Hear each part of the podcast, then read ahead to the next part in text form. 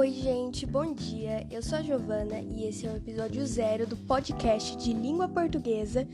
E o tema de hoje é o uso da vírgula no período composto por coordenação. Só mais uma coisinha antes de começar é que nesse podcast nós falaremos somente sobre as orações sindéticas, ou seja, aquelas que têm uma conjunção. Bom, então vamos lá.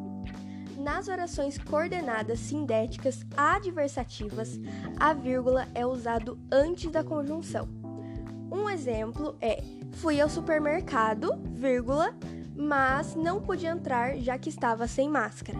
Então temos a vírgula e logo após já vem a conjunção, que no caso é mas.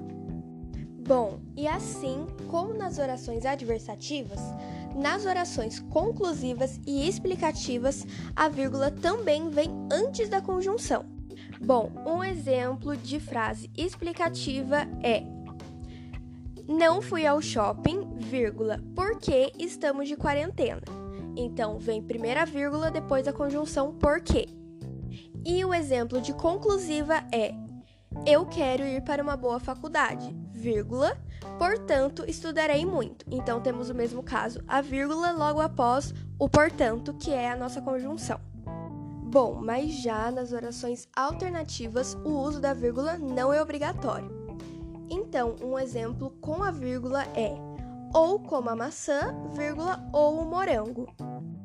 Mas a vírgula pode ser excluída dessa frase, então ela ficaria como a maçã ou o morango. Gente, então foi isso. Espero que vocês tenham entendido. Estou muito feliz de ter gravado esse podcast aqui no Spotify e segue a gente aí para mais episódios. Um beijo para vocês e bom dia.